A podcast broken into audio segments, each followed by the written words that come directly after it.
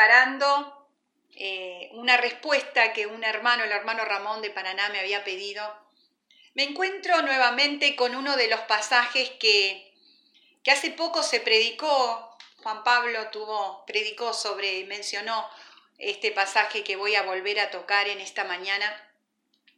Y el Señor empezó a hablarme en este pasaje y como siempre les digo en las predicaciones, les hablo de lo que el Señor me habla en mis devocionales y, bueno, toca mi vida, ¿no? De alguna manera y de muchas maneras.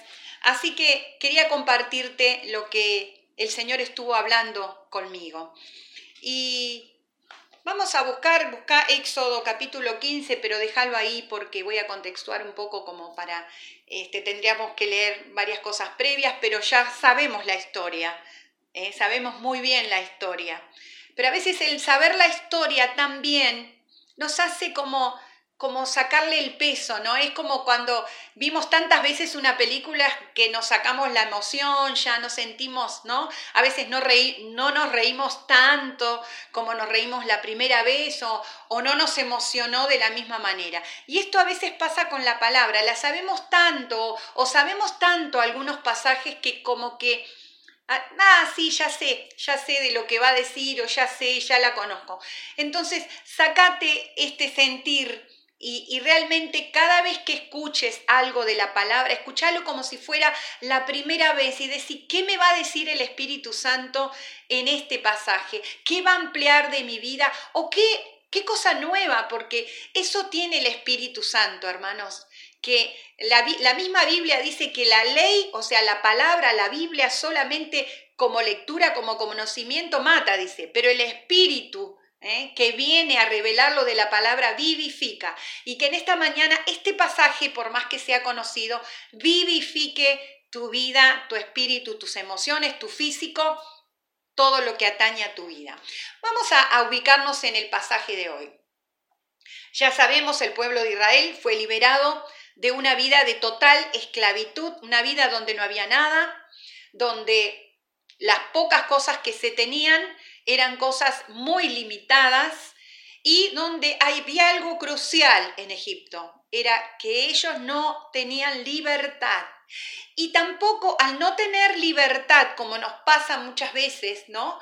A los seres humanos, cuando estamos atados a algo, cuando somos esclavos de algo, el futuro se presenta muy diluido, ¿no? O a veces no hay futuro, a veces no hay proyectos para llegar, ¿no? A veces en, los diálogos, en las consejerías, yo les pregunto a algunas personas, ¿y cuál es tu futuro? A ver, ¿cómo te ves en un futuro? Y, y algunas personas me dicen, no, no tengo proyectos para el futuro, no, no me veo en nada o no pienso en mi futuro. Bueno, muchas veces eso es consecuencia de que estamos esclavizados a algo, al pasado, a nuestras limitaciones, a nuestras carencias, a nuestras vivencias, a algo, porque la esclavitud no te permite tener un futuro y menos un futuro glorioso, un futuro donde vos digas, uy, yo voy a llegar, lo voy a obtener, voy a crecer, voy a avanzar en la vida. Y así estaban los, los israelitas.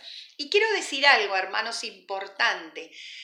Todo, toda la administración de Dios con el pueblo de Israel es la misma administración que Dios tiene con la iglesia, porque Israel es la iglesia. Y lo que Dios quería hacer con Israel era un prototipo de lo que Dios quiere hacer con nosotros, o sea, con la iglesia. ¿Qué quería hacer Dios? Dios quería sacarlos de la esclavitud y llevarlos a la tierra prometida, una tierra donde las cosas se manejaban sobrenaturalmente. Porque recuerdan cuando fueron los espías a la tierra, ¿no? Que los ejemplos de la tierra no tenían nada que ver con lo que ellos vivían en, el mundo real en el mundo natural, digamos, ¿no? Mundo natural. O sea, traían un racimo de uva entre dos eh, eh, palos, ¿no? Sujetos, ¿no? Me hacía acordar unos limones que me mandaron ahí eh, los Iturburu, ¿no? Que eran unos limones que parecían, no sé, unos melones parecían esos limones, ¿no? Creo que recién se me terminaron los limones porque eran una cosa impresionante. Yo digo, bueno, estos vinieron de la, de la tierra este, prometida porque eran enormes. Ahora, imagínense cargar un racimo de uva, uva con dos palos de tan pesados y enormes que eran. Bueno, esto parece película de ficción, ¿no? A veces miramos y pensamos en la tierra prometida y decimos, es ficción, es una cosa, es una película.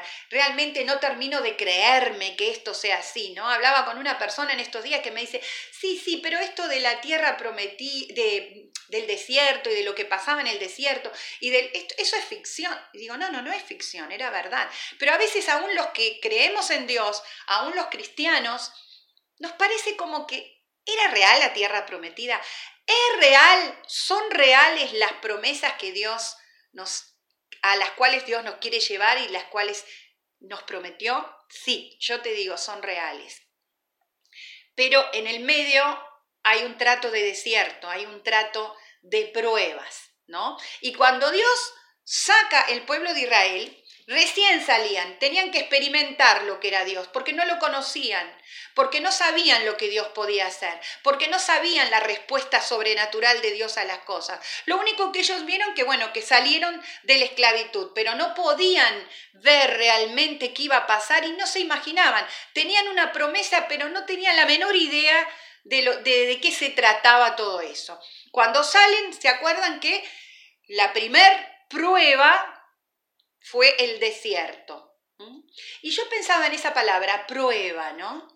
Yo creo que la vida cristiana es como cuando uno quiere obtener en la vida un título, un título universitario, ¿no?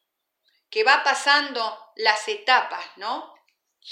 Quiere llegar, por ejemplo, a un doctorado, ¿no? Uno tiene que pasar un montón de exámenes y pruebas. ¿Para qué?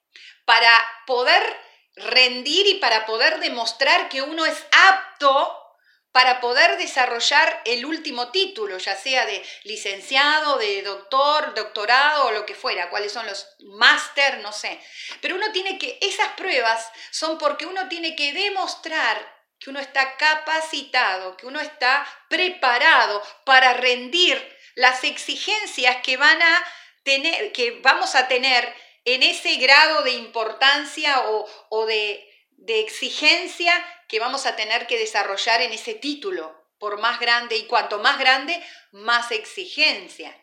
Obviamente que la persona que tiene un doctorado, un máster, va a tener una posibilidad muy grande, ¿no? De moverse en un ámbito muy grande. Pero para eso tuvo que pasar pruebas.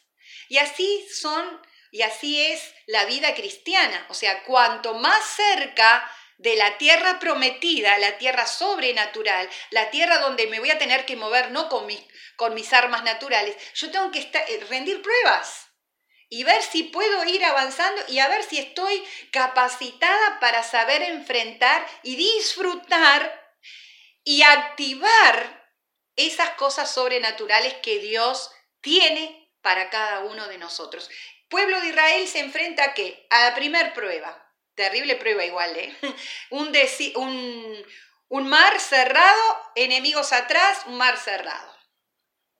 Y es interesante porque esa prueba, la primer prueba, ellos tuvieron que confiar en un hombre que era el líder, porque el que abrió ese mar realmente fue Moisés. Dios le dio las armas, Dios le dio el, el método, él tocó, el mar se abre. Acá nosotros lo contamos fácil, ¿no? Pero como les dije cuando los ministré en la ofrenda, yo me pongo ahí en ese lugar y les puedo asegurar que yo miraría para dónde correr, porque tengo un ejército que viene a matar, no a decir, muchachos, vuelvan, no se hagan los valientes, vuelvan, no, no, no, venían a matar. Y un desierto, un, pero estoy con el desierto, un mar que estaba totalmente cerrado. ¿Se imaginan lo que es sentir de que el mar se abre? A ver, vos pensá en alguna situación donde vos estuviste al límite. Yo puedo recordar situaciones donde estuve al límite, no tenía un mar y enemigos, pero me sentía así, al límite, donde ahora, ¿qué hago? ¿Dónde está el recurso? No había nada, no había salida, no había dinero, no había no había recursos. Y no te hablo solamente de cosas materiales, te hablo aún de cosas donde, uy, esta situación de dolor, de, de dificultad, de, de, de, prueba fuerte, decir, Me siento así como los israelitas. ¿Para dónde agarro? ¿Cuál es la solución? Y sentir que ese mar se abre. Yo, yo, quisiera que te tomaras el tiempo, hermano, para ponerte en esa situación. ¿Cómo te sentirías vos o cómo te sentiste? Porque yo sé cómo me sentí yo. Cuando, wow, la puerta se abrió, el recurso vino, Dios vino con esa sobrenaturalidad a, sanar mi corazón, a, a darme eso que necesitaba. Yo sé cómo me sentí. ¿Te acordaste? Yo creo que a algunos quizás les vinieron cosas a la cabeza. Y espero que de verdad te hayan venido al recuerdo esas situaciones y esos momentos, porque son importantes. ¿Sabes qué es importante? Que vos sientas, wow, perdón la redundancia, ¿cómo te sentiste cuando el mar se abrió? Y ahí pasaron ellos, ¿no? Pasaron, dice, pasaron, me gusta esa frase, pasaron en seco. Pasaron en seco, o sea que no solamente se corrieron las aguas, sino que el piso se secó. Ni tuvieron que empantanarse en el agua ahí que quedó abajo, nada. Pasaron en seco, porque así hace Dios las cosas, ¿no? Como cuando sacó a Daniel del, del foso, sin olor a humo. Así Dios nos saca de esas dificultades. Pasaron del otro lado, bárbaros, uh, enemigos, se murieron, se terminó la película. Dice la Biblia que ahí era tal la alegría, me imagino. No se sacaron, se imagina esos israelitas, habrán volado las polleras y dice María agarró la pandereta y dale que te dale y bailaban. La fiesta que deben haber hecho. La Biblia lo dice. Y, lee el cántico de María, hermoso cántico. Dios soberano, bueno, todo lo que exaltaron a Dios, Dios era el grande, el maravilloso, el que, el que lo salvó del... ¿Cómo hacemos nosotros, no? Cuando estuvimos al límite. Oh Dios, qué maravilloso me salvaste. ¿eh? Y a veces son situaciones en las que nos metimos nosotros. A veces son situaciones pruebas donde Dios nos lleva para probar. Otras veces son situaciones donde nosotros nos metimos, donde decimos, y ahora, chao, ahora voy a quedar avergonzado, ahora voy a perder todo, ahora me van, me van a fundir, me van a aniquilar. Y ahí vino Dios. Y ¡uh! Ahí sí somos, prometemos que nunca más vamos a faltar un domingo, que vamos a dar el diezmo siempre, que vamos a ofrendar, que vamos a ayudar, que vamos a evangelizar, que prometemos todo en el momento. ¿Mm? Nunca más, Señor, te voy a negar, nunca más voy a tener falta de fe. Ahora sí, a veces yo pensaba en estos días, ¿no? Cuando, cuando tenemos que orar porque alguno de nuestros amores, de nuestra familia, se ha encontrado en una dificultad, en una enfermedad, y nosotros le rogamos a Dios y Dios lo sanó, y decimos, Señor, ahora sí. Y así estaban los israelitas, ¿no? Yo creo que todos nosotros sabemos muy bien de qué estamos hablando y cómo se sentía esa gente. Ahora sí vamos al pasaje. Versículo Éxodo capítulo 15, versículo 22. Y dice, e hizo Moisés, después de toda la fiesta, toda la parranda, deben haber pasado bárbaro, dice, e hizo Moisés que partiese Israel del Mar Rojo. Bueno, ya está muchachos, sigamos, sigamos, porque Dios no nos trajo acá al borde del Mar Rojo cerrado ahora. No, Dios nos quiere llevar a la tierra prometida. Pasamos la primer prueba, zafamos, bien el Señor, eh, Moisés los lleva a Israel y salieron al desierto de Sur. Yo me imagino que cuando ellos se enfrentan al desierto, por supuesto que tendrían miles de preguntas. Y eso es lógico, eso es, eso es real. Todos nosotros, después que seguimos avanzando, después de una prueba, quizás nos preguntamos, ¿y ahora qué? ¿Y ahora qué va a pasar? Y ahora, eh, ¿cómo vuelvo a hacer las cosas? Y ahora, ¿sigo haciendo igual que hacía antes? ¿Sigo pensando igual? ¿Sigo actuando igual? Como hace un tiempo prediqué, esto que Dios me habló, esto que Dios me mostró, esto que Dios hizo en mi vida, ¿cómo afectó mi vida? porque no puede ser que nosotros vivamos de momentos de bendición donde disfrutamos el momento de bendición y, entramos en el desierto de la misma manera, ¿no? Lo lógico es que uno diga, tiene que haber un cambio, yo tengo que cambiar, tengo, a ver, no puedo seguir igual, me resisto a que las cosas sean igual, en mí, en mi contexto, en mi futuro, en mis planes. Salieron al desierto de Sur y dice, y anduvieron tres días por el desierto sin hallar agua. Ustedes piensan, ¡uh, qué macana! Pobre gente. Salió de una prueba, entró en otra. ¿Casualidad? Claro, era lógico, Angie, en el desierto no había agua. Cuando nosotros somos hijos de Dios, no hay ni un detalle de nuestra vida, como decía no Abraham, no hay ni una ni un hilo que a Dios se le escapa de nuestra vida. Nada, hermano, de lo que nosotros a nosotros nos pasa cuando estamos en el camino con Dios, en el trato con Dios, es por casualidad. Porque Dios no es un, padre desatento, que se pone o se ocupa de otros y se olvida de tu vida, o se olvida de mi vida. No, no, no. Dios está atento, dice la palabra en los salmos. Él está atento, su oído está atento, su visión está atenta. Él está totalmente atento de nuestra vida. Entonces, nada de lo que te pasa es por casualidad. Entonces, si ellos salieron al desierto y anduvieron tres días, tres, ¿no? los que me conocen saben que me fascina estudiar la profundidad de los números de la Biblia, porque todo tiene un misterio. Tres días. El tres es muy significativo. Tres días estuvo Jesús ahí en la tumba luchando por tu vida y por mi vida. ¿Por qué? Porque después de esos tres días venía una resurrección. Después de esos tres días venía un montón de cosas que ahora vamos a ver con los otros números que tienen relación en este pasaje. Venía un montón de cosas. Venía un nuevo crecimiento. Venía un nuevo estadio en la vida de ellos. Dios los hace pasar tres días sin agua. Tres días es lo que puede durar una persona sin agua. Después de tres días te morís. Entonces, era otra prueba. Pero era una prueba que tenía un antecedente. Y nosotros muchas veces en las pruebas nos olvidamos de los antecedentes. A ver, ¿cuál era más difícil de estas dos pruebas? ¿La prueba del Mar Rojo o esta prueba? La prueba primera era la más difícil. Y ellos no tuvieron que hacer nada en la primera prueba, porque había un líder fuerte, había un líder que les, les, marcó el camino, había un líder que les abrió el camino para que ellos pasaran en seco, porque obedeció y porque creyó y porque tenía una trayectoria con Dios. Ellos lo único que tuvieron que hacer era seguir ese líder y fueron a un, a un otro proceso de seguridad.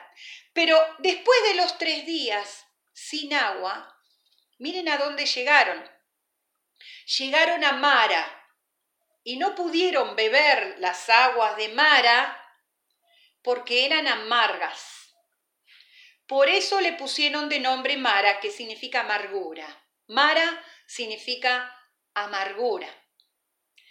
¿Ustedes qué piensan? Que era, oh, parece una, una gracia, ¿no? Para, Dios me lleva acá Dios me hace pasar tres días para ver, para probarme.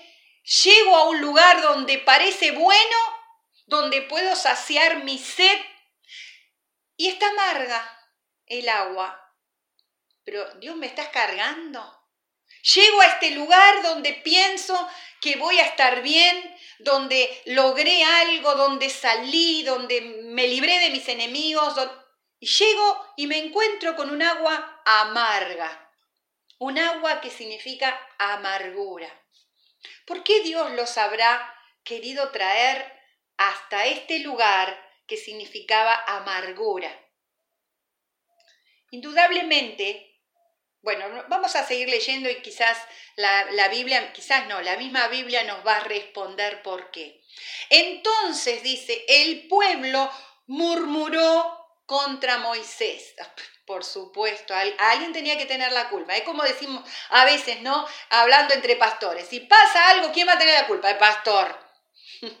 El pastor no me llamó, no me atendió, eh, eh, el pastor me dejó, el pastor no me visitó, el ¿no? Menos mal que tenemos pastores en las congregaciones. ¿A quién le echaríamos la culpa?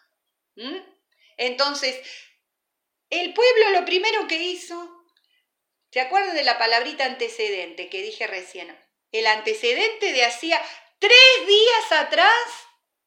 ¿Qué pasó con eso? Me olvidé. ¿Qué pasó tres días atrás? ¿Qué hizo Dios en mi vida? ¿Cómo me salvó Dios? Ay, no me acuerdo. Cambié de Dios en tres días. Dios mutó. Dios ya no tiene poder. Dios ya no, no. Y este que fue el que golpeó con su vara el mar rojo y abrió el camino y me llevó a un lugar de seguridad y me ministró y me escuchó y me alentó, ¿no? Hoy que es el día del pastor, todo lo que hacemos los pastores con las ovejas. Ah, no, ahora Él tiene la culpa, porque Él nos trajo acá. Y ahora esta agua está amarga por culpa de Él. ¿Cuántas veces hacemos eso nosotros, no? ¿Y qué hizo primero el pueblo? Murmuró. Empezó a hablar, ¿no? Generalmente nosotros cuando no queremos ver o, no entendemos lo que Dios está haciendo en nuestra vida y cuál y cómo es que Dios se maneja en nuestra vida y cómo Dios nos trata como, como a hijos, porque la Biblia dice que Dios al que ama ¿eh? como a hijo, disciplina, disciplina para que no, porque Dios está con un látigo dándote todo el tiempo, no, nada que ver. Dios disciplinar es que Dios te va poniendo lo que Dios puso ahora, que después lo vamos a ver. Pero ¿qué pasa? Cuando no entendemos esto, siempre buscamos un aliado. La murmuración es cuando yo me, me pongo de aliado con alguien. Y generalmente ese alguien piensa igual que yo. Cuando no quiero ver la realidad, cuando no me interesa saber si estoy equivocado o no, o si tengo que cambiar algo en mi vida, o si tengo que tratar algo como tenían que tratar ellos, me voy a liar con alguien que piense igual que yo, que me diga, tener razón, Angie. Qué mal Moisés, ¿eh? Terrible este Moisés. No sabe lo que hace. Mirá por dónde nos lleva. Es por culpa de él que estamos mal.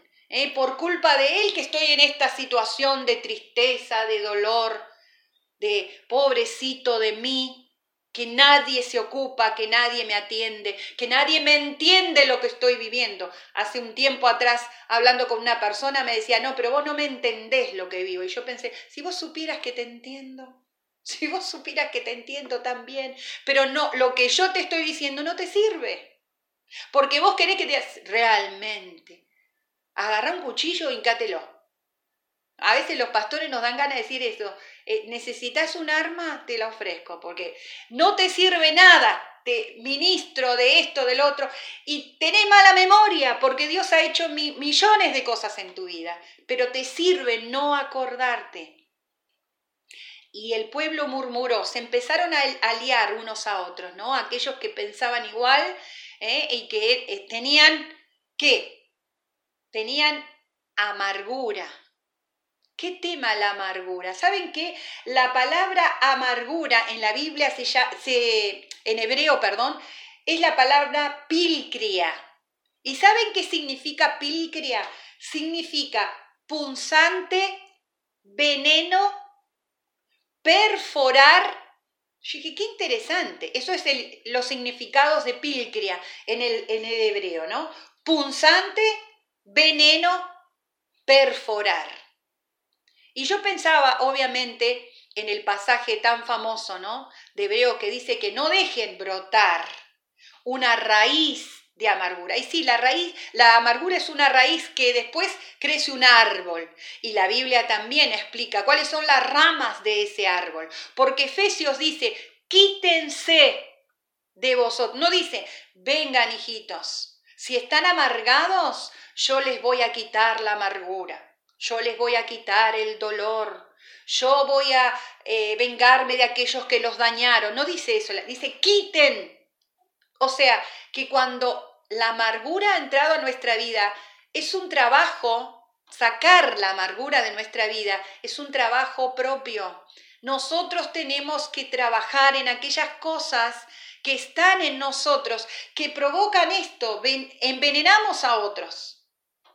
Dice punzante, o sea, Estoy continuamente, ¿no? En mi forma, de, en mis diálogos, en mi forma de hablar, en mi forma de comunicarme con el otro, en, en mis monólogos personales, siempre está ese, me acuerdo hasta de todos los detalles que me hicieron, me acuerdo de aquella persona que cuando tenía, no sé, un año y medio y me hizo esto y aquel y el otro y, ¿no? Nos acordamos hasta, no sé, de los olores que había en el momento que aquella persona nos hirió y nos lastimó. Y muchas veces Dios viene a ministrarnos, a hablarnos, a sacarnos de ese lugar de los tres días de sed. Pero cuando Dios nos da esa agua para saciar nuestra sed, para, para refrescar nuestra vida, para, para airearnos, ¿no? Para renovarnos, sacarnos de ese lugar de tormento, de dolor, de sufrimiento, de amargura que, oh, ¿no? Esa, la persona amargada parece que todo le provoca un dolor. ¿Mm? no, no, yo no, yo, yo no soy amargada porque yo soy una persona positiva, pero siempre estoy ah, con dolor. Eso a veces, la amargura se esconde mucho. Por eso eh, la Biblia le dice que es una raíz, porque la raíz no la ves. Ves el árbol, pero no ves la raíz. Tiene que ser una raíz muy, ¿no? Como la raíz del pino, creo que, no, del pino, no, del, del bueno, de un árbol que sale, ¿no? Yo lo tuve que arrancar, lo tenía en el patio porque empezaron a salir, fue tan grande la raíz que, bueno, a veces pasa, ¿no? A veces hay personas terriblemente amargadas cuando dice, bueno, esta es una amargada. Pues no, no, no, no tiene la capacidad de, de disimular. Pero hay otras personas que tienen raíz de amargura que lo disimulan muy bien. Pero muchas veces uno empieza a analizar sus vidas y no tienen la capacidad de ver nada positivo. Todo está mal, todo es terrible. Uno dice, ay, pero vos sabés que van a dar, no sé, este beneficio. Sí, pero cuidado, ¿eh? Porque seguramente que es una mentira o seguramente que te va a salir mal. Che, ¿sabés que estoy pensando, no sé, hacer un viaje en enero? Seguro que los vuelos se cancelan. Vos decís, pará, déjame disfrutar de esto. Esos son personas que tienen raíces de amargura, que no disfrutan de las cosas que tienen y tampoco quiero que el otro disfrute.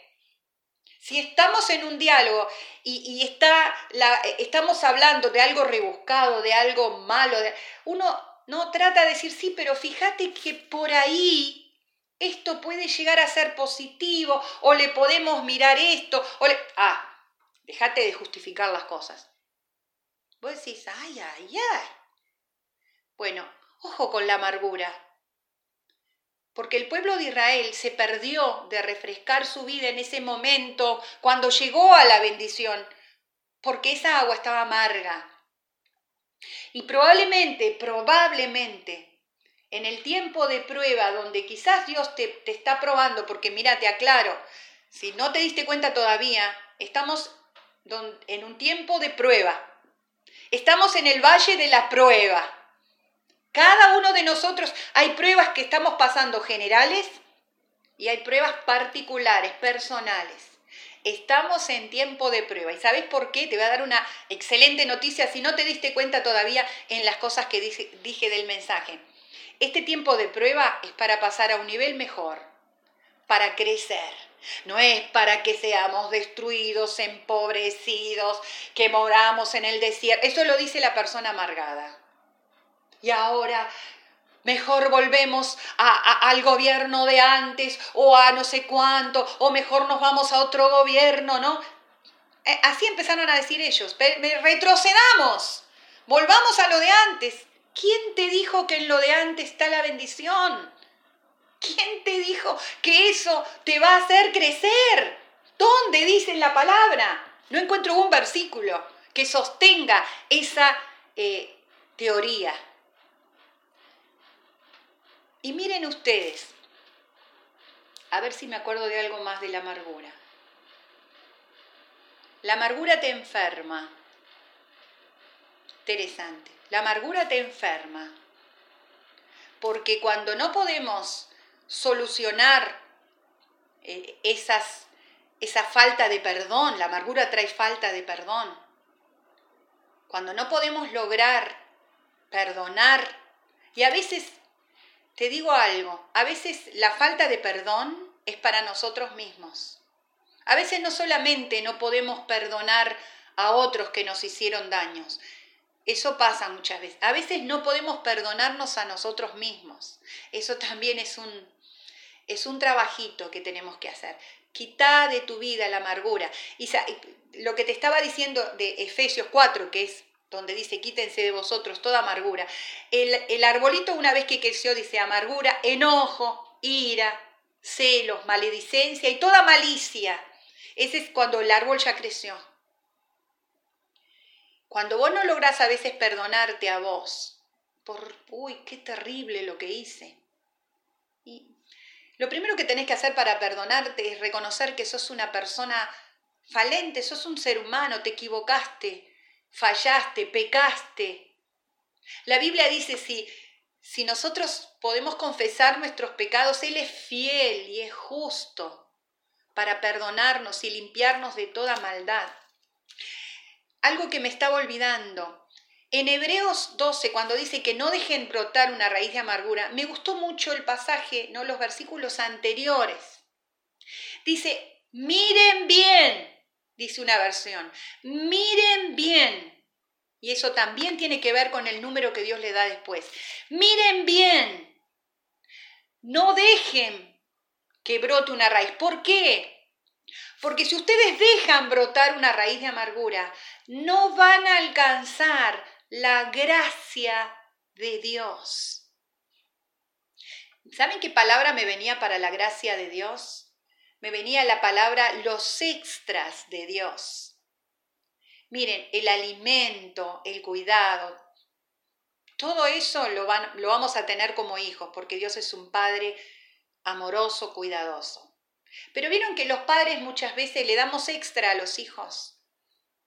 Esos regalos que no es el cumpleaños, no es nada, ¿no? Hace poco yo le hice un regalo a una de mis hijas y me dijo, ¿por qué mamá? ¿Por qué me traes un regalo?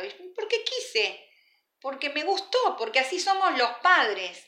Nos gusta comprarle regalos y darle regalos a nuestros hijos para que, porque nos gusta, porque nos hace bien y porque queremos que sepan que nos acordamos, que los amamos. ¿Sabes que la gracia de Dios es el regalo que vos ni siquiera pediste o mereciste? O mereces, pero Dios te lo quiere dar. Ahora fíjense ustedes que lo que traba la gracia de Dios, lo que impide que la gracia de Dios llegue a tu vida, es la amargura. Eso lo dice Hebreo. Fíjate, Soluciona tu amargura. Soluciona tu negativismo constante. Soluciona la, incapacidad que tenés de ver los antecedentes de Dios en tu vida, de lo que Dios te ha hecho, de, lo, de dónde Dios te ha sacado, de las cosas que Dios te ha sanado, las cosas que Dios te ha perdonado. ¿Cuántas veces nos olvidamos también de las cosas que Dios nos ha perdonado. Y en el perdón de Dios viene el cubrir, el cubrirnos, el decir, yo te perdoné y te cubro, para que no seas avergonzado, para que no quedes ahí expuesto. Entonces, fíjate de tratar con la amargura, fíjate de quitarla de tu vida Fíjate de cortar ese árbol. ¿Cómo lo hago, pastora? Ahora lo vas a ver. Dios lo dejó claro. Dice, ¿qué hemos de beber? Y Moisés, que la tenía clara como líder, clamó a Jehová. Y Jehová le mostró qué. Podría haberle mostrado otra fuente. Vení, Moisés, correte un poco, acá hay otra fuente, tomen de esta fuente. Podría hacerlo de mil maneras. Pero Jehová le mostró un árbol. ¿Por qué le habrá mostrado un árbol? ¿Vos te acordás de lo que Dios te ha hablado? Ay, cómo me gustaría estar en la iglesia para preguntarle a alguno. ¿Se acuerdan de lo que Dios nos ha hablado acerca de los árboles? ¿Quién se acuerda? Levante la mano, a ver, tengo cuatro pantallas. A ver, de las cuatro. Muy bien. Muy bien, se acuerda. ¿Y en más? Nadie más. Ana, la, menos mal. Si mi sobrina no se acuerda, es como... Vivi, ¿te acordás? Bien, más o menos. Cuando yo les prediqué sobre los árboles, que les mencioné el capítulo de, de Apocalipsis y después, ah, ahora algunos dicen, ah, ¿vieron que tienen que repasar las prédicas? Porque Dios no es que habla, no es un colgado Dios, ¿eh? que habla una cosa, después te habla otra. No, Dios viene, yo ya se los dije, Dios viene hablándonos en relación. Dios viene hablándonos en conexión. Los árboles, ¿se acuerdan ah, que hay árboles en la ciudad que están plantados junto a las corrientes de las aguas y esos árboles son fuertes y sus ramas no caen nunca y sus hojas son para medicina de las naciones. ¿Quiénes son esos árboles? Esos árboles pueden ser vos y yo. Podemos ser todos. Dios le muestra un árbol a Moisés y le dice, echa ese árbol en las aguas y las aguas se van a endulzar. Dios quiere que vos mires a tu alrededor. Si estás identificando que en tu vida hay una amargura ahí o hay algo que no está bueno, que te estás guardando, que no lo has querido tratar, que no te querés enfrentar con eso. Muchas veces nosotros como pastores recomendamos, trata esto, fíjate de, de, puntualizar en esto en tu vida. Algunos nos dicen directa, no, no, no, yo no quiero tratar con eso. Yo no quiero, no quiero volver a ese tema. ¿Por qué? Porque me causa dolor, por supuesto.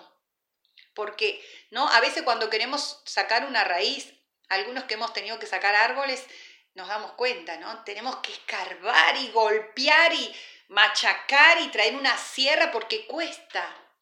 Y claro que sí, cuando a veces tenés que tratar algo que te dolió, que te, te lastimó, te va a costar. Claro que sí, te va a costar. Pero dice, toma ese árbol y echa en las aguas, y las aguas se endulzaron. Si vos ves a tu alrededor, Dios ha puesto árboles, Dios ha puesto personas que te aman, personas que estamos dispuestas a ayudarte, a escucharte, a que juntos podamos llegar a la conclusión donde tu vida pueda disfrutar y pueda salir de esos tres días ¿no? De ese tiempo de tumba, de ese tiempo de, de, de, mortandad, de ese tiempo de bronca, de dolor, de enojo, de ira. Dios ha puesto árboles que puedan endulzar tu vida. ¿Mm? Yo siempre pienso qué privilegio tienen o tenemos aquellas personas que, que tenemos personas a las cuales podemos recurrir en confianza, y podemos abrir nuestro corazón y sabemos que esas personas no nos van a juzgar, no van a decir, ah, mirá, vos, ¿eh? Vos, tantos años, o, o vos, una adulta, o vos, no, no, nos van a, no nos van a señalar, sino que van a hacer un trabajo para endulzar nuestra vida. Seguramente, si estás en esa situación de amargura, Dios va a poner un árbol a tu alrededor. Y Moisés dice, agarró ese árbol, lo tiró en las aguas y las aguas se endulzaron. Así es el obrar de Dios.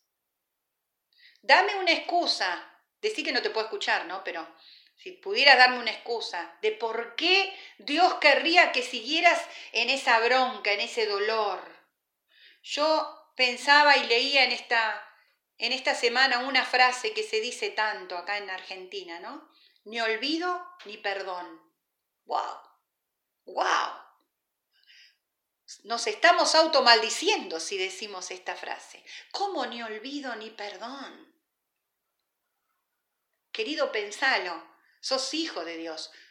La Biblia que dice, no se acuerden de las cosas pasadas, ni traigan a memoria las cosas antiguas.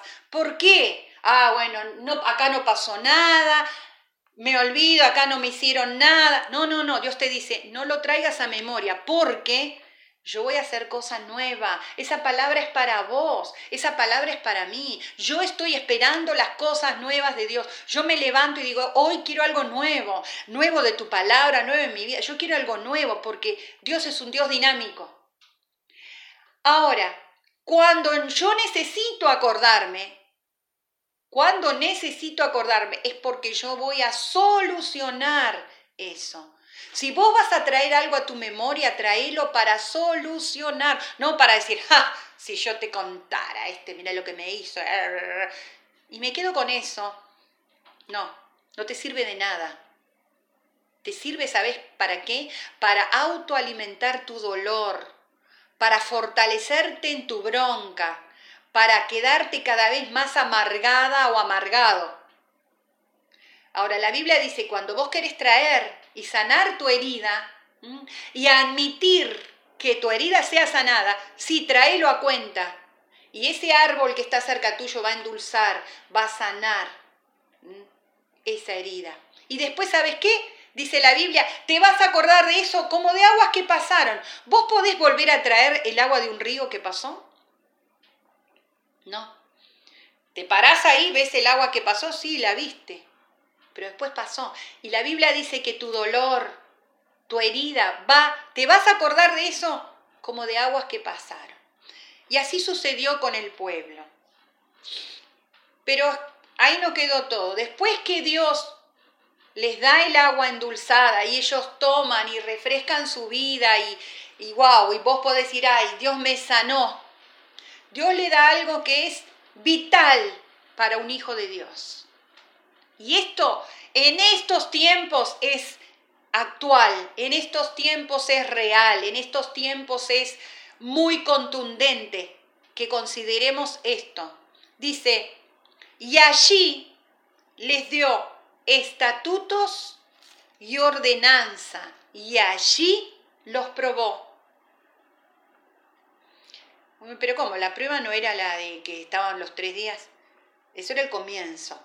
Dios quiso llevarlos a una instancia donde, bueno, yo ahora, después que los sané, les voy a dar nuevos estatutos y ordenanzas. Nuevos no, primeros, porque ahí fue la primera vez que Dios puso, miren, las cosas se hacen así.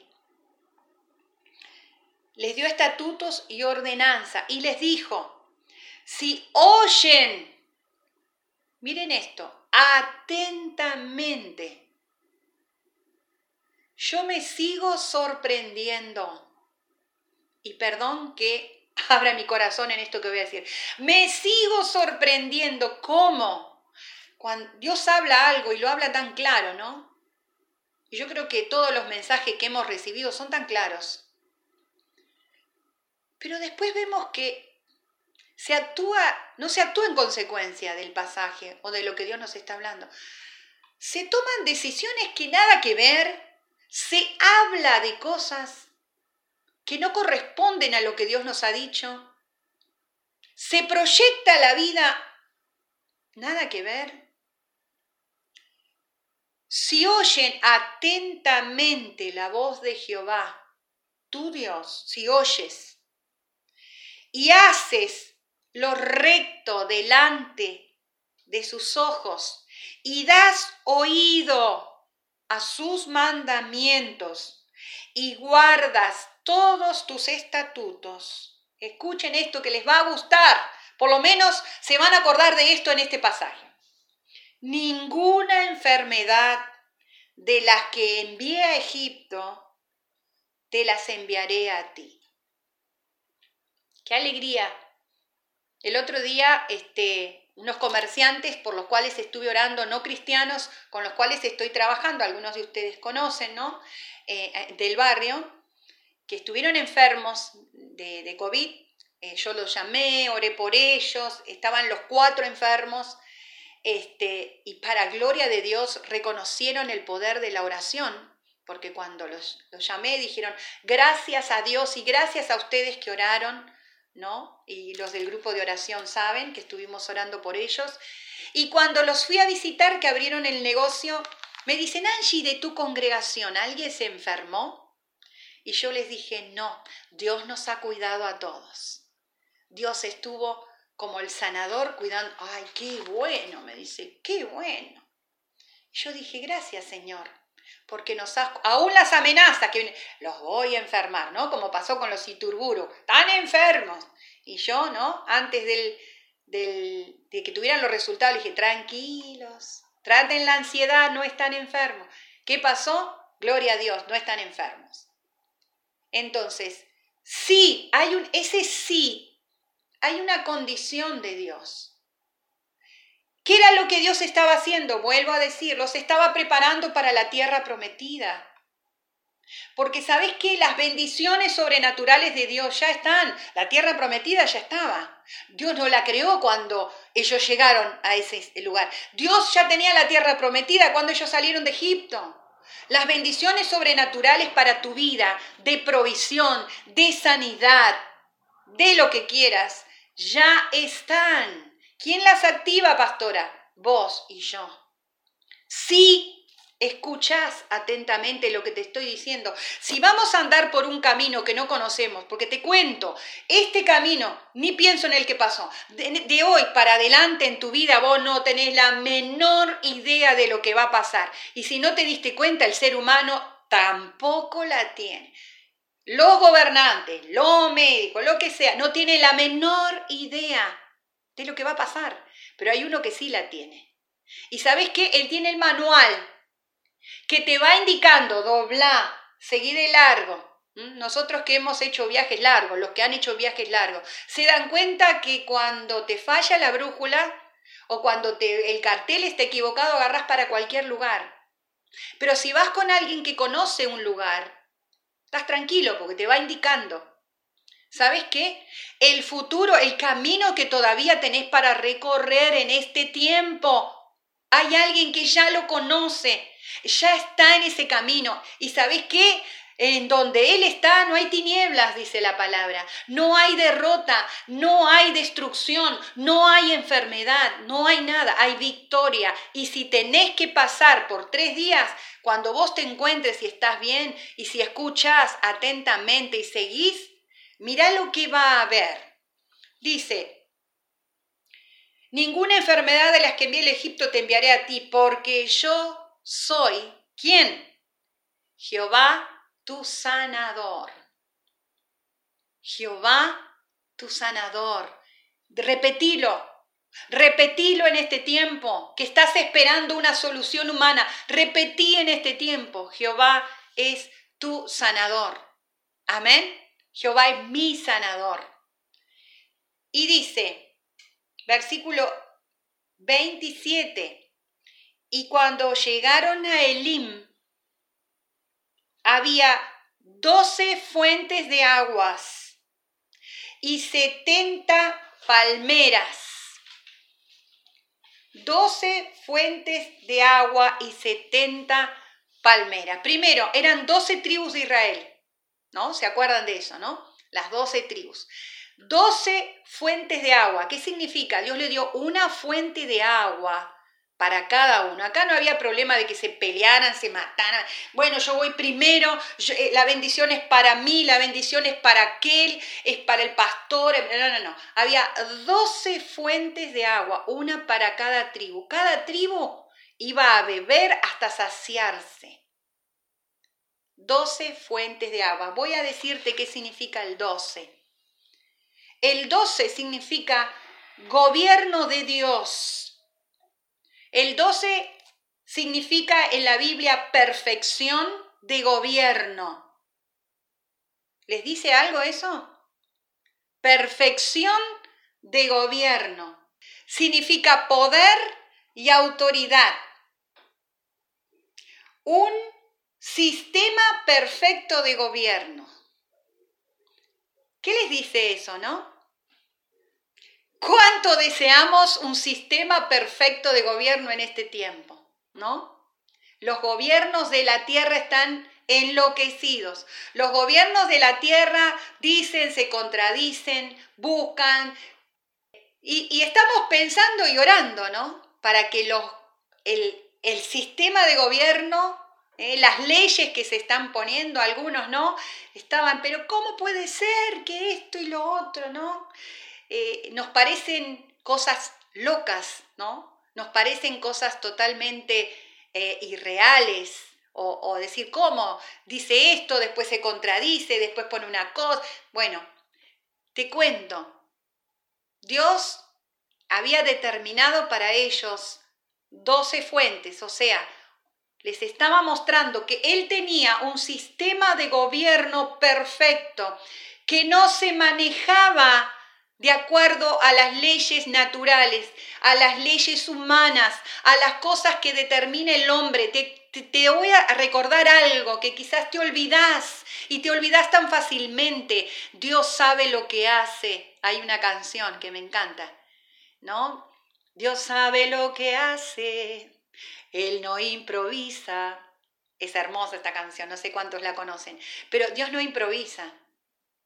Dios no está diciendo, che, ¿y ahora qué hago? A ver, ¿cómo resuelvo este temita? No, a ver, ¿cómo soluciono acá lo que surgió en Argentina? No, Dios tiene un plan perfecto. ¿Cuál es el plan? Llevarte a la tierra prometida, tierra de provisión sobrenatural, tierra donde vos vas a crecer en todos los aspectos, donde vas a estar seguro, donde vas a tener un futuro asegurado. El apóstol Pablo lo sabía tan bien. Él decía, yo sé vivir en todos los estadios de la ABC, vivir como pobres y vivir como ricos, es porque yo tengo quien me va tratando y quien me va llevando. ¿Mm? Entonces, 12 fuentes significaba un sistema de gobierno perfecto. Yo quiero ser manejada por ese sistema de gobierno. Me resisto a que otro gobierno me maneje. Pero ojo, esto acá no es que vos sos la heavy, la yo hago lo que quiero y no, no, no, no. Para manejarte en este sistema de gobierno, si escuchas atentamente, no escuches tu corazón, tu locura, tu rebeldía, no sos un hippie que andás por ahí, no, no, no, no. Si escuchan atentamente, si guardan mis estatutos, si hacen las cosas bien, de acuerdo a mis parámetros, no de acuerdo a los tuyos. El otro día también escuchaba una conversación de alguien que decía, y acá hay que saber cómo hacer las cosas, guardar plata, ahorrar, ¿no? Y yo pensaba, sí, como hicieron algunos en el pasado que guardaron su plata en el y le vino el corralito. O sea, ¿en quién estás? ¿A quién estás escuchando? ¿Cómo estás haciendo las cosas? ¿Mm? Sistema de gobierno nuevo. ¿Qué más? Dios le dio 70 palmeras. ¡Wow! ¿Qué significa el 70? ¿Saben que el número 70 en el hebreo eh, se llama Ajin? El nombre 70, el número 70 es la palabra Ajin. Ajin es representada, mm, un poco relacionando lo que dije al principio, con un ojo. ¿Mm? Es, el símbolo de Allín es un ojo. Y representa el 70 la capacidad de ver. Pero ver qué? Ver a través de la visión de Dios. Ver a través de la visión de Dios. También el número 70 tiene que ver con perfección de orden y perfección de administración espiritual y material. ¡Qué profundo! Orden en la administración material y espiritual. A veces tenemos tanto orden en la administración material, ¿no? Somos tan medidos con nuestra parte económica y sacamos, ponemos, anotamos, somos tan medios.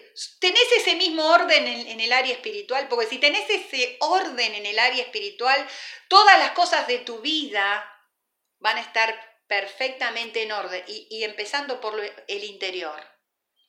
Empezando por lo que hablamos al principio. Tu cabeza va a estar en orden, tus emociones van a estar en orden.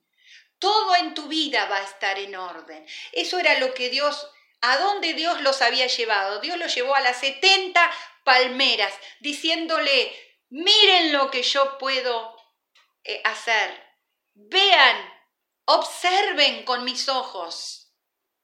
Yo les voy a poner un gobierno perfecto para que puedan administrarse material y espiritualmente en forma perfecta. Aleluya. Qué maravilloso que es Dios. Ahora yo te pregunto, todo esto, wow, qué hermoso, miren lo que hace Dios. ¿Cuánto de esto vos lo crees? ¿Cuánto de esto vos realmente decís, Dios lo va a hacer en mi vida? Dios se va a manejar así, Dios me va a ordenar, pero yo voy a hacer dos cosas que Dios me está hablando este domingo. Voy a tratar con mi amargura, con mi dolor no resuelto, con mi falta de perdón, con mis recuerdos. Yo recuerdo un libro, ¿no? Recuerdo, recuerdo un libro. Un libro que se llamaba Sanidad de los Recuerdos, que lo prestamos y no sé por dónde anda, ¿no? Algunos de ustedes lo leyeron. Oh, cuánto tenemos que sanar nuestros recuerdos, hermanas. Cuando vos tenés conversaciones, ¿cuáles son los recuerdos que salen? A mí, los que me conocen saben, me encanta recordar cosas lindas de mi vida yo tengo recuerdos feos, tengo recuerdos dolorosos, de momentos, de situaciones, de... Pero yo quisiera que algunos pudieran hablar, decir en qué momento yo recuerdo eso. A mí me encanta recordar cuando la pasé bien, cuando vino una bendición, cuando Dios, bueno, Dios quiere que vos sanes esos recuerdos que están persistentes en tu vida y te alimentan la negatividad. ¿Y sabes qué? Te ciegan. Porque eso te quita la, la visión que Dios quiere que tengas. Todo va a estar bien, es una frase propia mía. Tranquilo, todo va a estar bien. Pero no porque soy una persona que no tengo la capacidad de ver la realidad, como también me dijeron hace un tiempo, ¿vos no ves la realidad? ¿Cuál realidad? A esta persona le dije, no, yo veo muy bien la realidad, pero ¿cuál es mi realidad como hija de Dios? Yo veo su realidad. Mi realidad pasa por lo que Él ve, por la visión que Él me da. Y hasta aquí, Ebenezer. Amén. Ebenezer. Hasta aquí me ha salido bien, porque Dios ha estado conmigo, me ha hecho crecer, me ha bendecido, me ha, me ha revelado sus misterios, me ha dado una visión que me permite estar segura. Estoy segura. Sé dónde voy. Quiero llegar a la tierra prometida. Estoy experimentando. Algunos de esos frutos grandes ya los tengo. ¿Mm? Y quiero vivir en esa tierra prometida. Es ahí donde Dios me quiere llevar. Rechazo toda derrota, toda amenaza del enemigo, ¿eh? todo ofrecimiento que el enemigo, che, te doy lo material, pero me vas a tener que dar personas me vas a tener que ¿eh? regalar, no, ni nada, ni un hilo, ni un hilo de los que tengo se lo voy a adjudicar a él. Todo lo que tengo viene del que me dio las doce fuentes y las setenta palmeras. ¿Dónde te vas a parar vos ahora? ¿Dónde te vas a parar? ¿Cuál va a ser tu destino? Hace un tiempo hablamos de destino. ¿Cuál es tu destino? Yo sé cuál es mi destino. Y yo quiero ser ese árbol que pueda ayudarte a descubrir tu destino, el destino de gloria que Dios tiene para vos. Y destino, hablemos de presente, el presente seguro de sanidad, de fortaleza. Y si algo Dios, como hizo al pueblo de Israel, si algo Dios permite que pase en tu vida, ¿dónde Dios me quiere llevar con esto? ¿Qué es lo que Dios me quiere enseñar? ¿Cuál es la prueba que estoy pasando? ¿Qué es lo bueno que Dios quiere traer a mi vida a través de esto negativo, a través de esta situación? Es lo que yo le digo a Dios. Señor, lo que viene uh, va a ser mucho mejor. Tendré que llorar, tendré que no, como los que tienen que quieren sacarse una buena nota en el examen. Y va a haber noches de insomnio, a veces nos debilitamos, a veces lloramos de, ¡ay, cuánto tengo que estudiar! Bueno, pero después la nota, ¿eh? pasé de año, no sé. ¿Mm? Entonces, como te lo digo y te lo diré mil veces, volvé a las cosas que Dios está diciendo. No tomes como una prédica que pasó. Mira, esta prédica tiene que ver con la prédica de Juanpa. Volvé a la prédica de Juanpa. Yo lo escuché nuevamente porque dije, ah, papá, hay algo que querés conectar. Volví a escucharla. ¿Cuántas veces escuchás las prédicas? Yo sé que tenés tiempo, porque te escucho a veces que comentás, de mirar programas, de fijarte cosas. Ah, está todo bueno. Pero volvé a lo que Dios, si, si oyes atentamente lo que te estoy diciendo, vas a estar bien. Esto es lo que te dice Dios. Pero que esto sea de reflexión, de consideración, de meditación para tu vida en este tiempo. Amén. Dios te bendiga, tengas un feliz día de reposo, tengas un feliz día de familia también y puedas terminar este día entendiendo lo que Dios te quiso decir hoy.